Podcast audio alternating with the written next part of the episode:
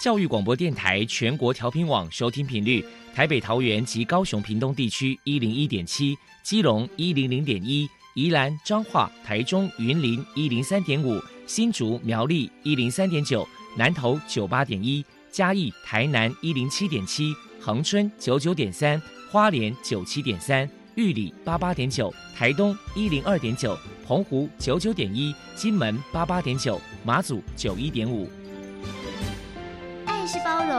爱是牺牲，爱是分享，爱是服务。因为爱，特殊教育充满了无限的可能。用爱关怀身心障碍同学的未来，用心倾听资赋优异子女的心声。欢迎老师、家长、同学们，大家一起加入特别的爱这个大家庭。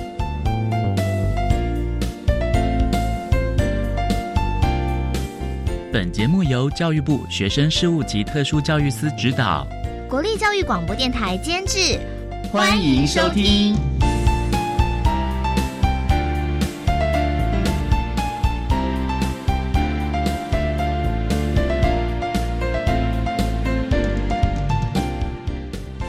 我们在空中相会，欢迎您再度收听《特别的爱》，我是小莹。这个节目在每个星期六和星期天的十六点零五分到十七点播出。今天节目将为您探讨有关于智能障碍的相关议题。首先，在“爱的小百科”单元里头，波波为你安排超级发电机单元，为您邀请南投县智障者家长协会的理事长陈亮君陈理事长为大家介绍南投县智障者家长协会的相关服务，提供家长老师可以做参考。另外，今天的主题专访为您安排的是“爱的随身听”，为您邀请一位家长桑文庆先生为大家分享和他一起成长。谈课教育阶段智能障碍子女教养，还有亲师互动的经验，提供桑先生的儿子在经过了高中毕业之后，参与了教育部的一个专案呢。在职场中的一些实习的经验了。稍后也请桑先生为大家分享了。另外，节目最后为你安排的是“爱的加油站”，为您邀请国立屏东大学特殊教育学系的陈立元教授为大家加油打气喽。好，那么开始为您进行今天特别的爱第一部分，由波波为大家安排超级发电机单元。超级发电机，亲爱的家长朋友，您知道？有哪些地方可以整合孩子该享有的权利与资源吗？不论你在哪里，快到发电机的保护网里。特殊教育网网相连，紧紧照顾你，一同关心身心障碍孩子的成长。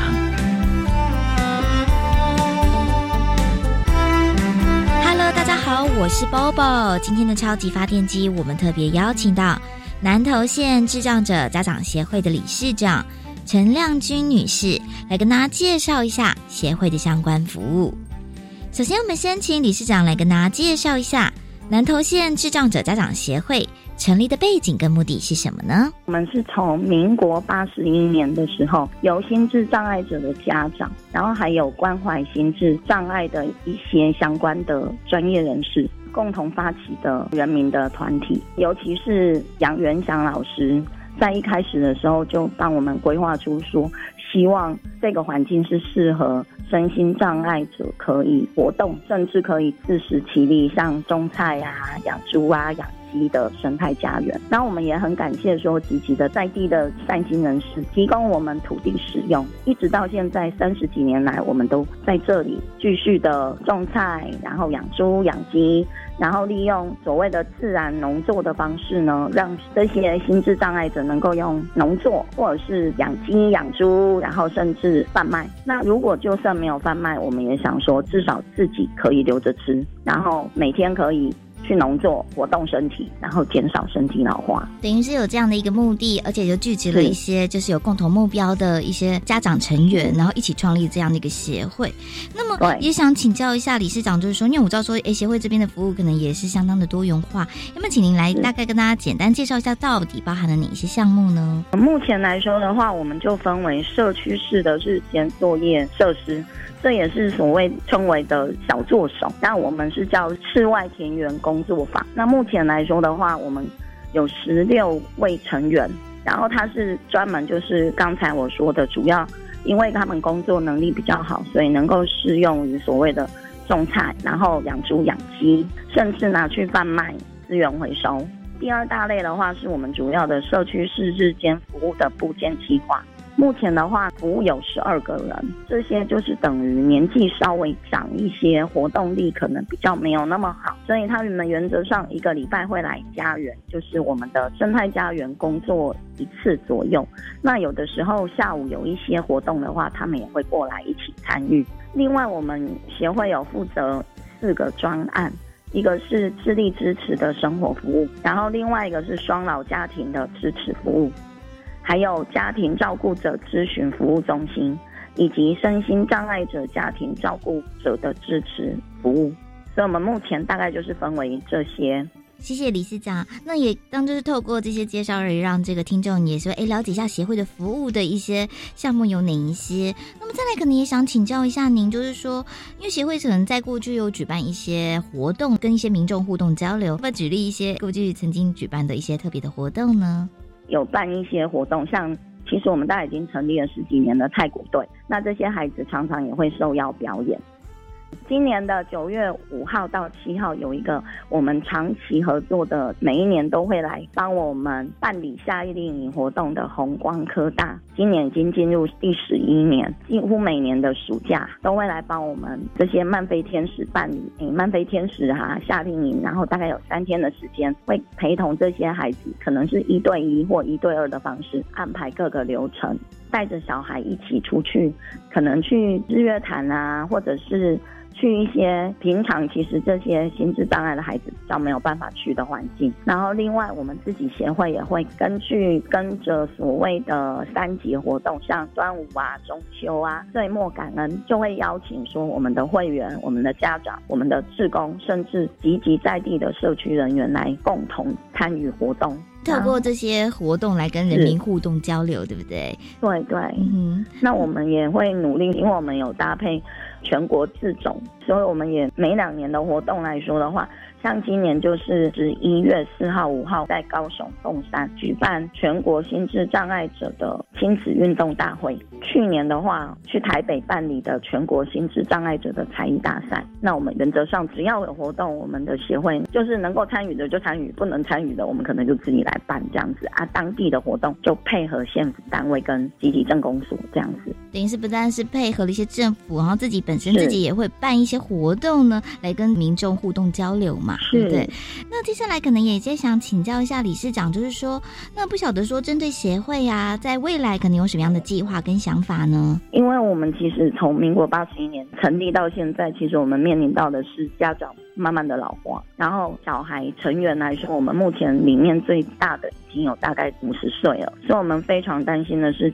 他们单纯的只有白天的日子，那甚至有些学员面临到可能主要照顾者生病了、住院了，然后变成他们晚上回家必须要，可能是需要邻居或另外住比较远的家人来帮忙。所以我们目前是很希望能够成立全日型的住宿家园，希望给予不管是老化的学员，或者是即将慢慢的步入七八十岁、八九十岁的。家长能够安心一下，让自己的宝贝有机会能够接受到全日型的照顾。因为目前来说，我们大部分的全日型的住宿机构，大部分私人机构成立的。那私人机构成立的原则上，我们就可能要排床位。那有时候一等就是好几年，甚至十几年，甚至有的时候有一些私人机构，他们可能是管理方面的状况或什么，可能我们也常听到有一些遗憾的事情，所以我们会。想说，如果我们可以的话，依照我们目前的家长，然后再搭配一些相关的愿意提供我们协助的，看能不能帮我们一起来成立所谓的全日型的住宿家园，然后让这些孩子能够有一个比较稳定的环境，然后也让家长能够安心，不必说一直担心。其实就我家长的层面，我会觉得说，只希望比我的宝贝多活一天。了解，也希望说大家能够共同关注这样的一个议题，是对不对？那最后不晓得理事长，您这边可能还有什么样的话想传达呢？长照二点零在政府推动这几年来说，其实有照顾到我们心智障碍的这一块。可是我们一直在想的是，长照二点零它一直在推的是照顾员。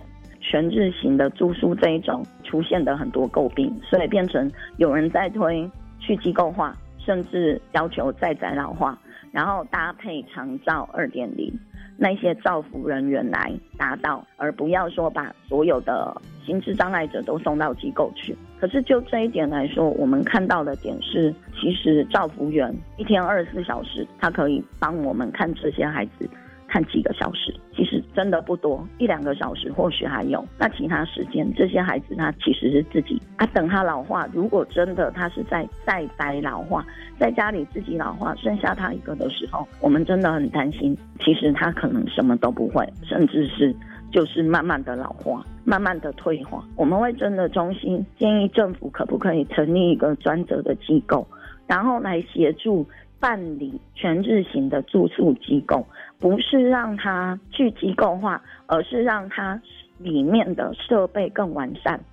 然后除了提供金钱的补助之外，其实我们有时候会希望更稳定的专业人力的支持。像机构里面都一定要有社工师，然后要有教保员，然后要有生辅员，甚至照福员等等。可是我们这种极其乡下地方，真的会面临到的事情是，我们真的有时候会找不到人。好山好水，可是好无聊，好无聊的结果变成很多其实毕业的社工师，甚至所谓的教保员等等那一些，其实他不愿意来乡下服务，不愿意来偏远的。其实很真的很希望政府除了在做长照二点零这种。可以补助，然后可以有申请钱方面的事情，可不可以也搭配专案？说我们既然要申请专案，可不可以搭配直接我们申请的专案搭配一个社工师，有点类似国家考试啊，像高普考啊。地方行政特考这一些，你就是一个专案搭配一个考进来的公职的职缺的社工师，让我们不必每次都在担心说我们请不到人，请不到人力，就算有钱补助，可是我们就是请不到人。目前我们这一块的话，其实以我们南投制协的单位来说的话，我们真的有时候会比较无力的地方是，我们没有人力，有时候真的是要拜托社工师、教保员。多做很多事情，然后来协助我们说让这个机构越来越完善。所以，我们真的很希望政府单位给我们一个专责的机关，然后专门来改善这些，不是补钱而已，而是包括人力。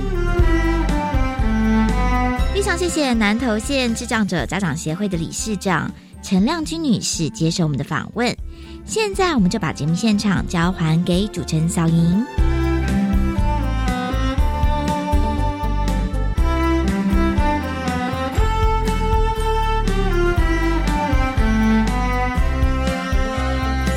谢谢南投县智障者家长协会的陈亮军理事长以及波波为大家介绍了协会服务的项目，提供大家可以做参考。您现在所收听的节目是国立教育广播电台特别的爱，这个节目在每个星期六和星期天的十六点零五分到十七点播出。接下来为您进行今天的主题专访，今天的主题专访为您安排的是《爱的随身听》，为您邀请桑文庆先生为大家分享他和他的儿子一段。互相成长以及亲师互动的经验，提供大家可以做参考了。好，那么开始为您进行今天特别爱的主题专访，《爱的随身听》。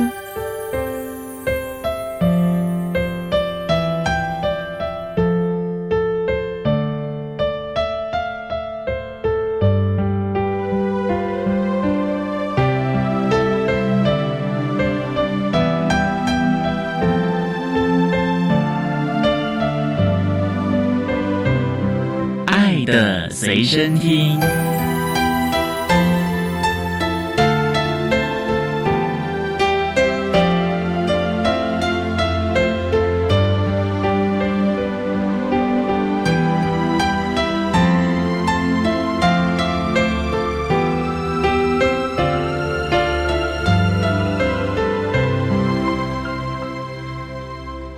为大家邀请到的是桑文庆先生，也是郑云的爸爸。桑先生您好，主持人好，大家好。今天要特别邀请桑先生为大家分享和他一起成长，谈各教育阶段智能障碍子女教养还有亲师互动的经验。首先呢，桑先生，请您先为大家介绍郑云您这个儿子的概况好不好？他今年多大了？今年他是二十三岁，这么大了、对对。对。当初是一出生还是后天在认知方面有一些的情形呢？他出生的时候是逐月出生了、哦并没有不同，因为我们发现在成长过程当中，跟格格对比，他真的慢很多。因为哥哥大概十一个月就会走路，郑云呢，他是十一个月还不会坐，所以我们就很担心，因为家长就说多嫁给满题啦，讲给我们安心，我们也非常担心。也询问了很多专业人士意意见，那这时候我们想考虑把他送去给幼幼班带，让他多刺激，因此就认识了幼教团体嘛。然后老师就建议说，要不要去评估一下？评估哦。对对对，哦，那你们听了不就吓一跳就当时我们内心很复杂了，总说不上的一种凄凉的感觉。这件事情为什么会发生在我们身上？所以我们就先去长庚做他的听力测验。我们以为他听力是不是受损了？因为逗他玩，叫他叫爸爸叫妈妈，他都没有反应。我们就去长庚做了听力测验，在睡眠测验当中哈，三十分钟嘛，他听力没有受损，听力正常。后来因为老师帮我们通报早疗团体嘛，然后我们就到了屏东的基督教医院做胃视测量表智力测验，后来就确定了他只有四十九分，是中度的障碍，那是多小啊，能够做吗？两岁半可以，可以做得出来啊、两岁半有两岁半的平量确诊，然后就开始被安排哪个时段过去，因为那个要排队，因为我们屏东啊资源可能稍微少一点，人数多嘛，嗯，他要嗯。排队，排了大概快半年。半年才轮到、才轮到我们开始上课。不过那一上课就一直上课下去了，就语言治疗跟职能治疗两项同时嘛，就每一种治疗就三十分钟，三十分钟。哦。从幼幼班就两岁多到十二岁，十二岁以后，因为屏东基督教医院他就不再提供十二岁以上的小朋友，嗯因为他资源他要下放给其他幼小的朋友，所以他从国一开始就没有再做职能治疗跟语言治疗了。爸爸那时候他是在一般学校的幼儿班呢，一般国小呢，还是你们让去上特教学校的呢？哦，他是被分配在哦国小的资源班，哦就是他国语跟数学抽离出来，其他在原班做融合式的教育。效果如何呢？我觉得他在小学阶段是还好，可到了国中以后，他在原班上课就很像客人。吃力了，对啊，因为他的智能的关系嘛，学习能力跟正常的小朋友他就拉开来了，所以就越差越大。哇，那这不会对他的自信心有些影响？他曾经有跟我说他很笨，我听得很伤心。那后来没想到说转学啊，或者是能不能够更好的安置呢？因为我有问过相关的一些朋友了哈，嗯。有经验的人就说，如果是送到特教单位的话，哦。他所相处的同学啊程度可能会比他更差，成长过程当中他的学习对象可能就不好。那我是想说，就让他留在原班，然后利用一些课把他抽调出来，在资源班。因为我们目前的教育制度下，也只能这样子办了。在这个当中，我们积极的去找属于幼教的补教业者嘛。那后来我打电话去询问屏东大学，他有特教系的学生，他愿意出来打工的，那请他做家庭教育，请家教的意思，加强在譬如说国语啦、认知上面，让他上个课。当然了，像这样子抽调出来的课，因为它的节数太少了，它是针对所谓的学业嘛，对，并没有针对他的生活上的所需。所以说，既然有这个课程，但是他因为投入的量跟纸啊不够，我是觉得说是还有改进的空间。稍待，我们再请尚文庆先生为大家分享了在各教育阶段智能障碍子女的教养还有亲师互动的经验喽。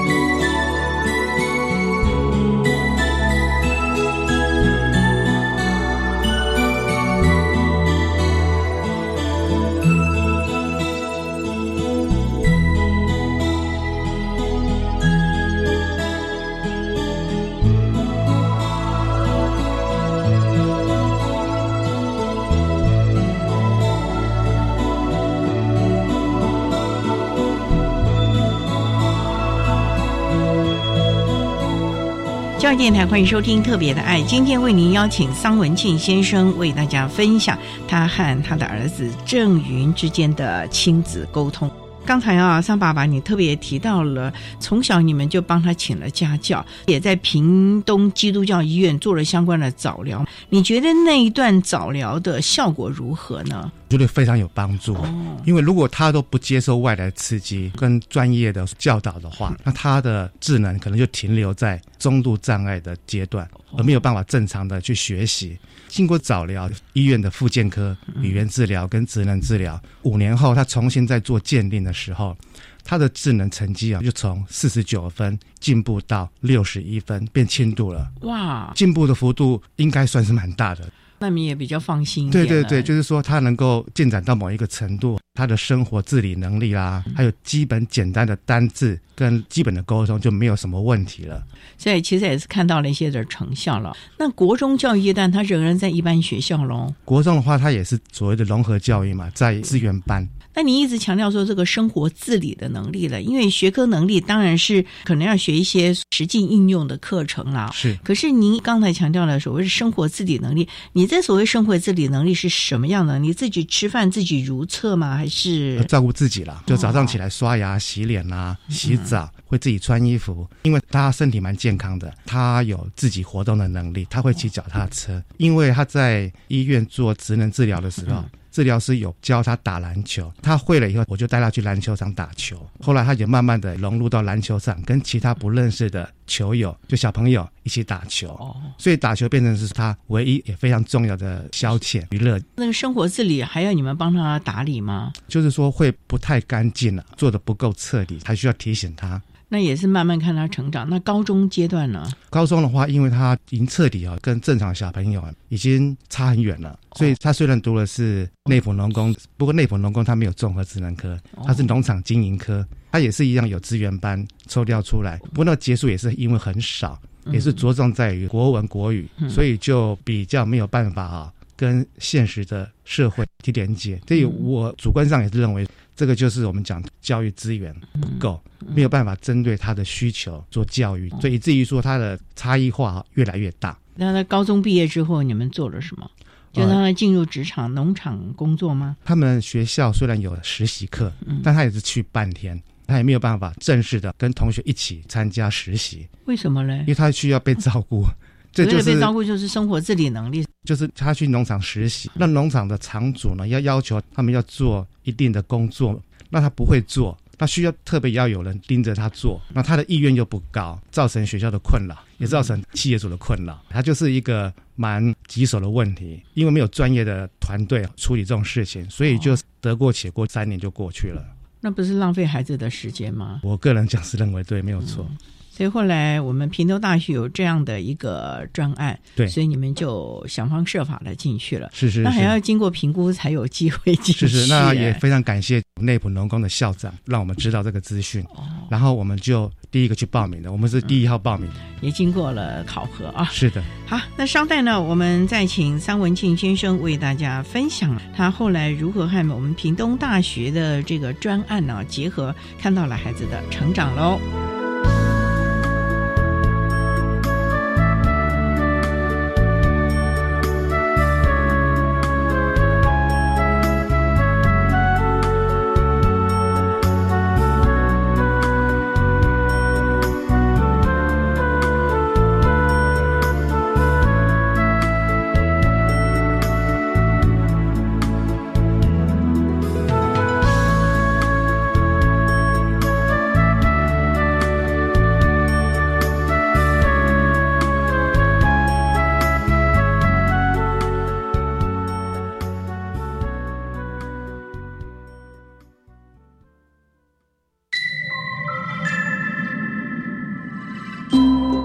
博物馆总有美妙的相遇。您多久没到博物馆走走了？我是德芳，每个礼拜四上午十点零五分到十一点钟，欢迎来到博物大玩家，让我们一同遨游博物馆的艺术天空。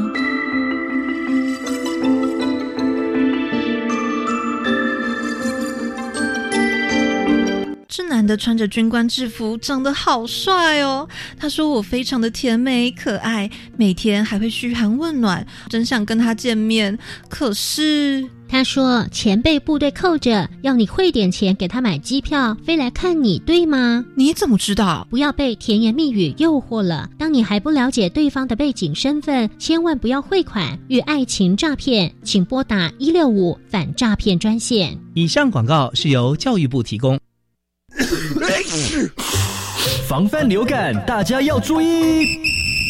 肥皂勤洗手，有呼吸道不适症状应戴口罩。打喷嚏要用面纸或手帕遮住口鼻，或用衣袖代替。跟别人说话尽可能保持距离一公尺以上。有类流感症状应尽速就医，在家休息，不上班不上课哦。防治做得好，流感不打扰。以上广告是由疾病管制署提供。管那么的水，罗嘎西木啊！大家好，我们是欧开合唱团。您现在收听的是教育电台。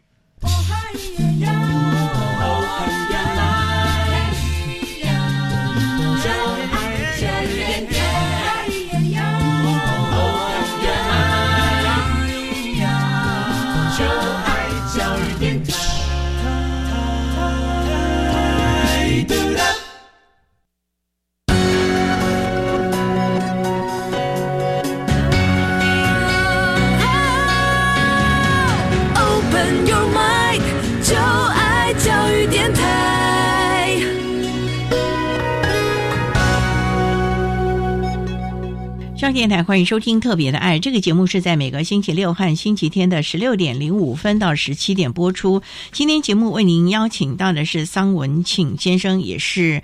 郑云的爸爸，那郑云今年已经二十三岁了。桑先您提到了郑云一直都是在我们一般学校融合，那你也觉得说可能在生活自理啊，甚至于社会适应方面没有达到你们家长预期的效果，所以刚好呢，屏东大学的黄一之教授的智能障碍学生高中后如何顺利接轨社会自立生活的这个专案呢，你们知道了之后就马上报名去上这个课。郑云愿不愿意去啊？因为平常。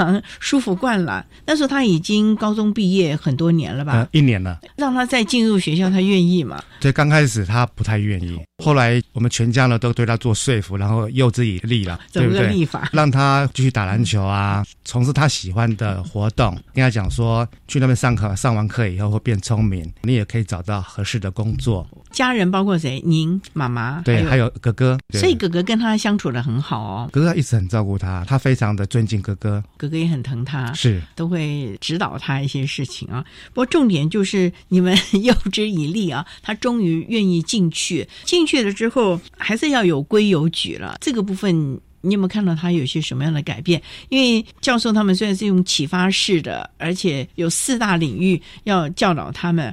问题是，对于郑莹来说，他愿意吗？刚开始的时候呢，他三心二意，他还没有非常的喜欢那个团体，因为他是非常慢热的人。因为他就是因为比较慢嘛，请他回答问题的时候，他还要想半天，他才有办法回答。哦，等待一下，变成据点王啊。后来他上了大概一两个月之后，发现说他去上学的时间都会非常的准时。他自己上学吗？对对对，因为他有骑脚踏车的能力嘛。哦。那我们就让他自己骑脚踏车到学校。不担心啊？啊，不会不会，真的要放手，真的要放手。因为如果一直担心受怕的话，他永远走不出去。那我们也是抱着这种比较积极正面的态度去看待这件事情。那他上课以后，刚开始从不讨厌，后来到非常喜欢上课。哦。对，有这个过程。怎么说嘞？这个不讨厌到非常喜欢，这中间落差挺大的。刚开始可能就是。好啦，爸爸妈妈、哥哥，你们说了，我就勉为其难，就算是给你们个交代吧。到后来是很主动了，是的，那每天提早了吧？对他就是上课哈，他就很准时了，然后也不会拖拖拉拉。我刚开始以为学校交代的事情啊，是不是需要帮他做准备啊？然后奇怪，哎，他可以自己处理好，这个我就非常的疑惑哈。哪一些事情可以自己处理好？啊，譬如说他的午餐要怎么处理？他要总要吃饭嘛，结果呢，他会自己去买饭了。哦，去买我们讲的除了 seven 以外的便当店啊，他会自己去处理，去挑菜了。对对对，哇，这个很大的改变啊。对啊，不然以前是不是你都把爸爸买好了？对对，他就固定那几家在买。那他现在会换去买面呐，去其他的餐饮呐。他会去买，他又去买饮料。那会不会担心饮料喝太多？对对，后来有节制啊，所以也看到他的进步了，是社会化了哦。对对对，哦，那起码就是不会饿肚子了。是的啊，以及这个营养均衡了，这是算是一种生活能力了。人际关系会不会比较好？虽然他是个慢熟的人啊。对，在这部分，像以前啊，我们在家吃饭啊，就是说郑云、小云吃饭了，他就来吃饭了。他吃饭速度很快，其实就离开了，去他的房间了，说他去看 YouTube 影片或什么之类的。那现在不会哦，现在说小云吃饭了哦，他会把饭盛好，把菜端好，把每一个筷子都排好，哇，然后就说爸爸妈妈、哥哥吃饭了，他就坐在那边等。然后，然后我们没有叫他开动哈，他就不会动。有时候因为他等他很久嘛，说小云，你像你先吃好了，他也会留菜哦。我觉得这个是很大的变化，可以把这种事情处理的蛮好的。哇，那你们也很开心。他有一次哈，应该是我生日嘛，那我们约在外面吃饭，因为餐厅的时间跟哪一家餐厅并没有做好决定。他去上课了，没有联络上他。到了四五点的时候，他才读手机，我知道说哦，我们是在哪一家餐厅，几点吃饭。那个餐厅他曾经去过，后来我们要点餐的时候，他出现了，他自己骑脚踏车骑到那个餐厅门口，然后进去了。你们有没有很吓？对，我就说哦，真的很感动。就他来了以后，他说：“小云，那我帮你点餐好不好？”他说：“不要，我要自己点。”他就美女拿过来，自己点了一套火锅。他从来没有点过火锅，他就点火锅要吃。他说吃不一样的，所以他有选择的能力了。对我们觉得非常的高兴。哇，爸爸啊，这个选择能力有很多的家长就觉得。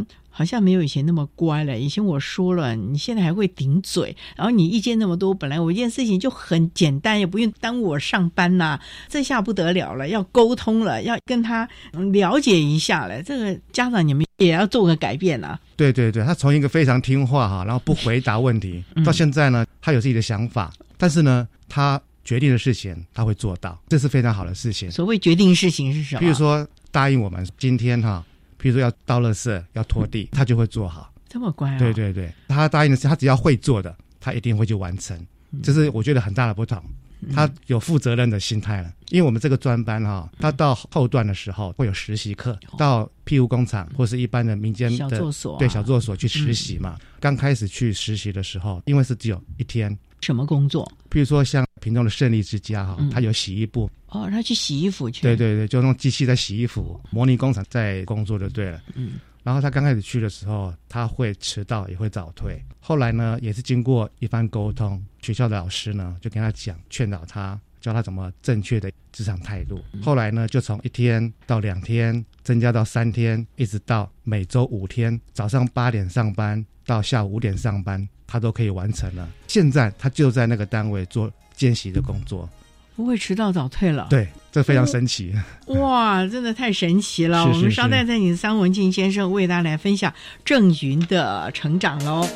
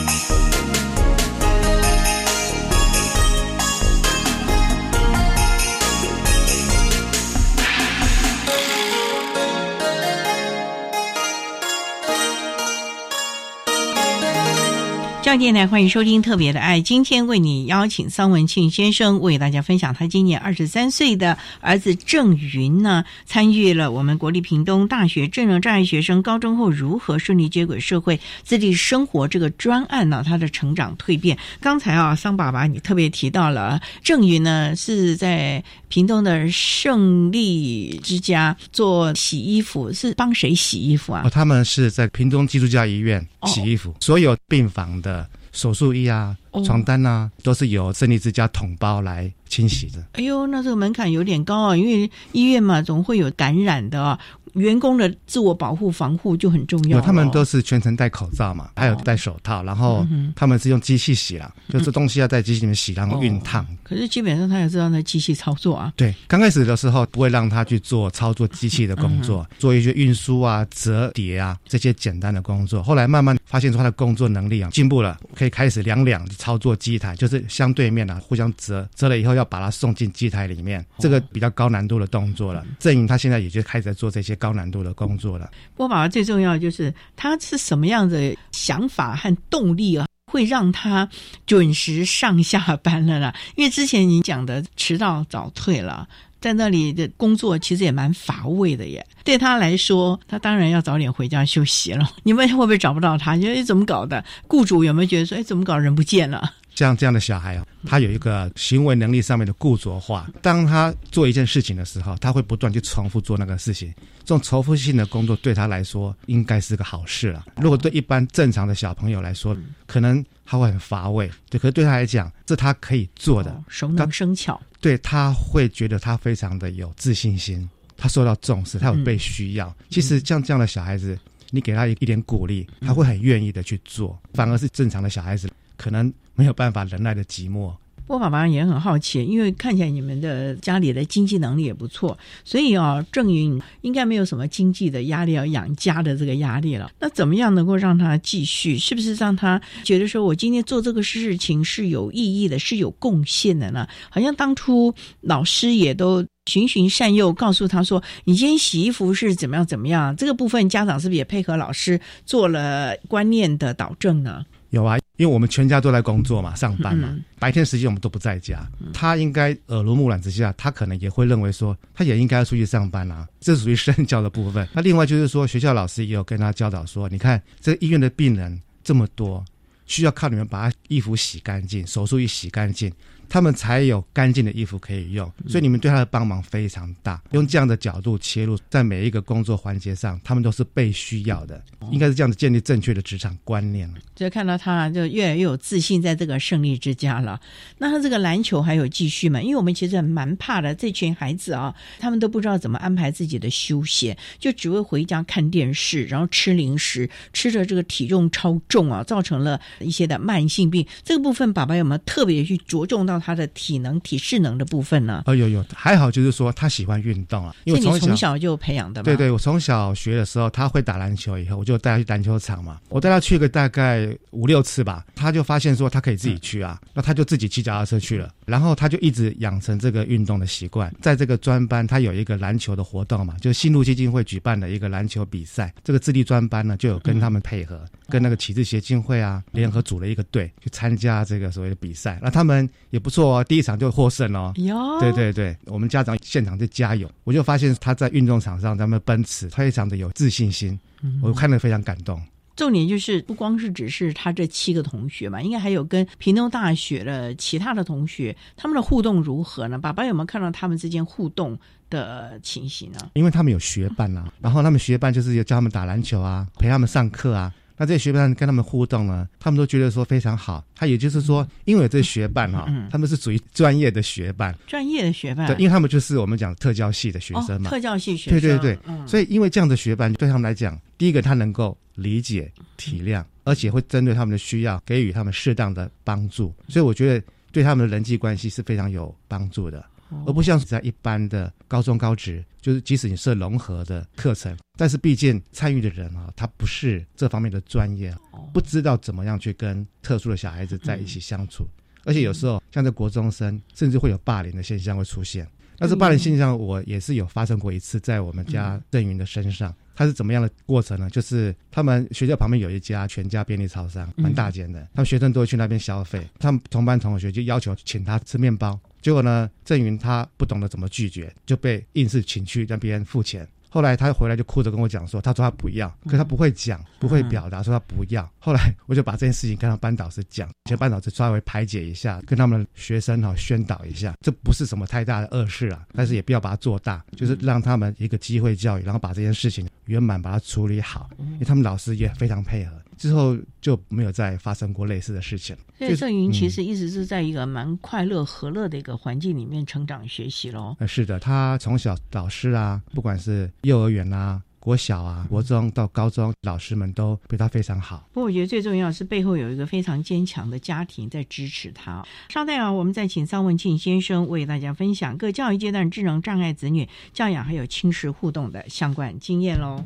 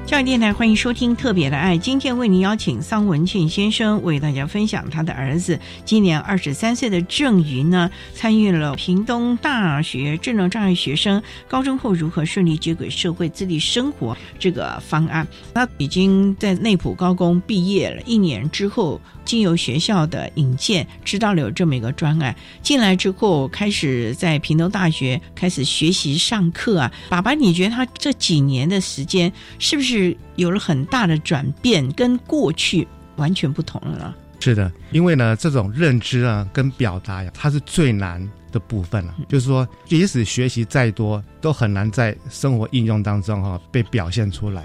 这个专班他上过之后，有没有发现？居然他可以很充分的表达自己的需求，这个是我们觉得非常高兴的一件事情。所谓能够充分的表达需求，你前后对照过吗？是的，我刚刚讲就餐桌上哈，他过去呢，他根本都不讲话的，就吃饱就走了，也不会打招呼，就说爸爸妈妈我吃饱了。那现在会，而且呢，有时候我跟格格在聊工作上的事情，振宇呢他也会插嘴哦，他说今天我们洗衣部啊发生了一件事情。我说什么事情，我们就很仔细的听他讲。就是说，大顺哥哥说要搬什么东西，就他那个人不会，还要我去帮他。我说他很好啊，那你这样当小老师的很好啊，就诸如此类。他会把他的工作经验哈拿来餐桌上面讲，这个是非常不一样的事情。所以爸爸也很开心，看到了郑云这样的成长啊。不过最重要的，除了表达能力之外，其实我们也知道，教授也提到了，让他们开始规划，也就是说，所有的事情他们能够自我决策了。例如说，像他们的 ISP 的会议，甚至于叫他们去规划一个半天、一天，甚至于毕业旅行，还有我在外面住宿，这个爸爸他是不是也把这个能力内化到了家里？你们的家庭活动当中，他也开始可以参与一点意见，而不是过去好了呢？爸爸说：“那我们出发了，就出发吧。”应该有一点不一样了吧？对，不一样哦，真的是不一样。比如说呢，以前呢，说去花莲奶奶家住花莲嘛，我们都要帮他打包他的衣服啊，他的东西啊。那现在不用了，他自己会打包了。他自己会了，对，会打包了。然后他一定会带他的手机嘛，充电器，他换洗的衣服几套几套，他都准备好了。因为那个专班有教他们怎么打包衣服吧，应该是他会自己处理。那我会跟他讲行程，他问我行程是什么？我们今天到了爷爷奶奶家，晚餐在爷爷奶奶家吃饭。第二天中午我们要去哪一家餐厅吃饭，然后去逛哪里？还逛东大门，逛哪里？要先跟他报告。然后他说好，他心里就有一个底。对对，他知道这这个流程是怎么回事了。就不是过往跟着你们走，对，但是你们应该也很开心了。对，开心，其实就是能够互动啊，我觉得这个是最大的不同。没有互动哈，什么都不是啊。爸爸这样子，将来会不会比较放心了呢？对，这也是每一个障碍生家里的父母亲哈，小孩子他有一点点进步，都非常的高兴。嗯，其实我们就很卑微，就是希望他健健康康，能够平安快乐过每一天。那你们会不会把这个责任，将来照顾责任给哥哥呢？哥哥也有自己的生活啊。虽然他很疼爱弟弟啊，这个问题其实我跟我太太哈都有讨论过，所以呢，我们一定要非常长寿啊。所以我跟我太太哈，现在平常没事就在练身体，像我太太他们练舞蹈啊、练瑜伽。那我最近也去报名参加学气功，平常有跑步的习惯。那我在十几年前啊，因为做生意会有抽烟的习惯嘛，我在十几年前我把烟戒掉了，因为我想要活长寿一点，陪着他。其实未来也是因为了正营而有了不同的规划了啊。不过最重要的是，这么多年来，你们也愿意给正营机会了。在每一个教育阶段，甚至于参加了屏东大学的这个案子，刚开始其实你们应该也是很忐忑的，不知道结果如何。然后看到他在中间学习，然后到了职场实习，你们会不会心里也好心疼哦？在这个习场到底做的如何啊？他喊累，你们会不会也很心疼？那时候会不会觉得说，算了算了，我们养得起。会不会有这样的一个心情呢？难免了，他遇到不顺利的时候哈，总想要多退一步，说啊，我们能够干什么？不过会参加这个专班，也是希望说他多尝试，因为专班的老师都很关心他的发展表现。那我们都在找方法，譬如说他迟到早退，老师想到了一个妙招，多妙呢？他说：“你今天提早下班一个小时，那你星期六要去补上班一个小时。”结果他后来因为害怕去补班，他就很准时上下班。我觉得这个学校太专业了，好可爱哦！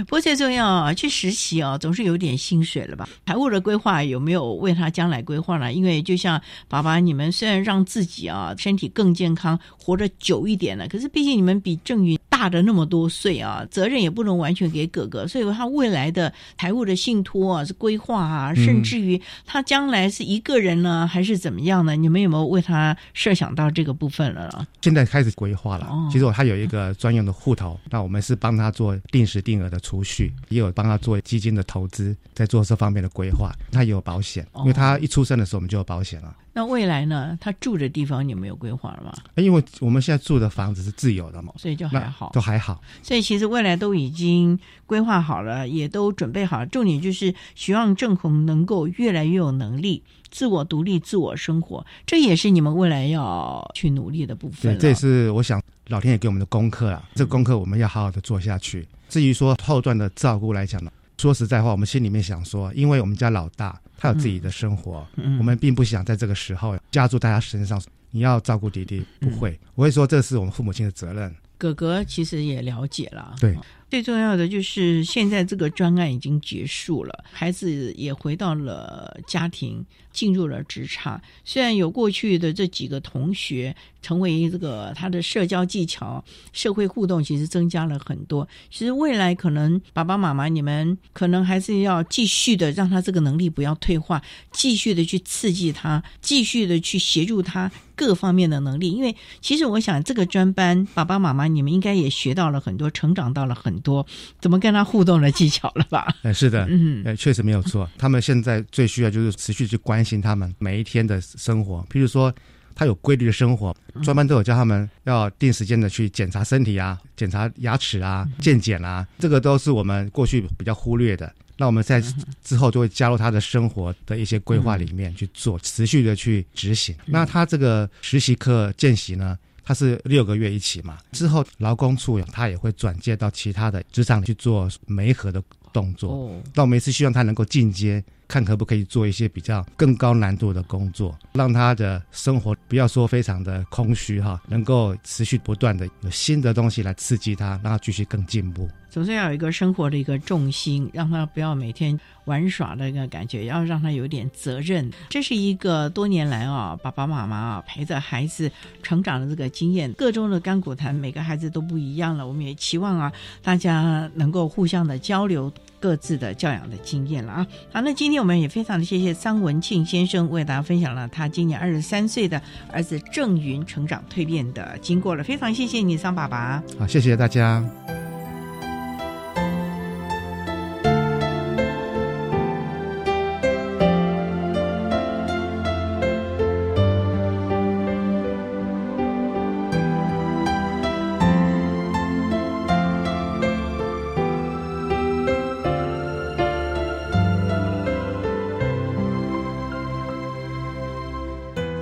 文庆先生为大家分享了他和儿子的互动以及家庭的氛围，提供大家可以做个参考了。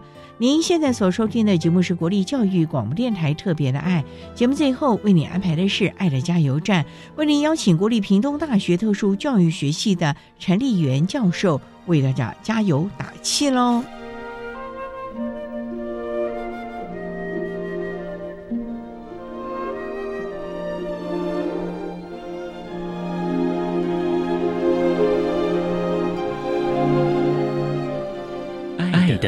加油站。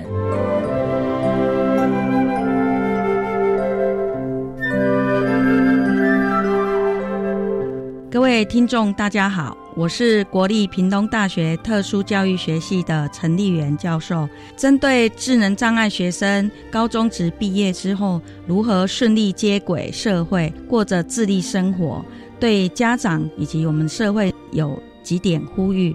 第一个呢，就是希望家长们呢能够放心，把孩子呢让他可以有自己的一些想法，并且跟老师们可以互相配合，让他们可以有更自立来决定自己想要学习的内容，可以放心的让他们去学习，譬如说搭公车啊，使用交通工具，以及稍微有点点辛苦的出去工作，这些都是希望家长们呢可以认同，然后一起来努力的部分。第二个呢，也希望我们一般社会大众呢，能够去以理解的心情面对他们，去支持他们的智力生活，而不要觉得他们可能听到智能障碍就觉得什么都不会，然后直接限制了他们可以去练习的一个机会。希望大家可以一起来为他们的智力生活做努力。谢谢大家。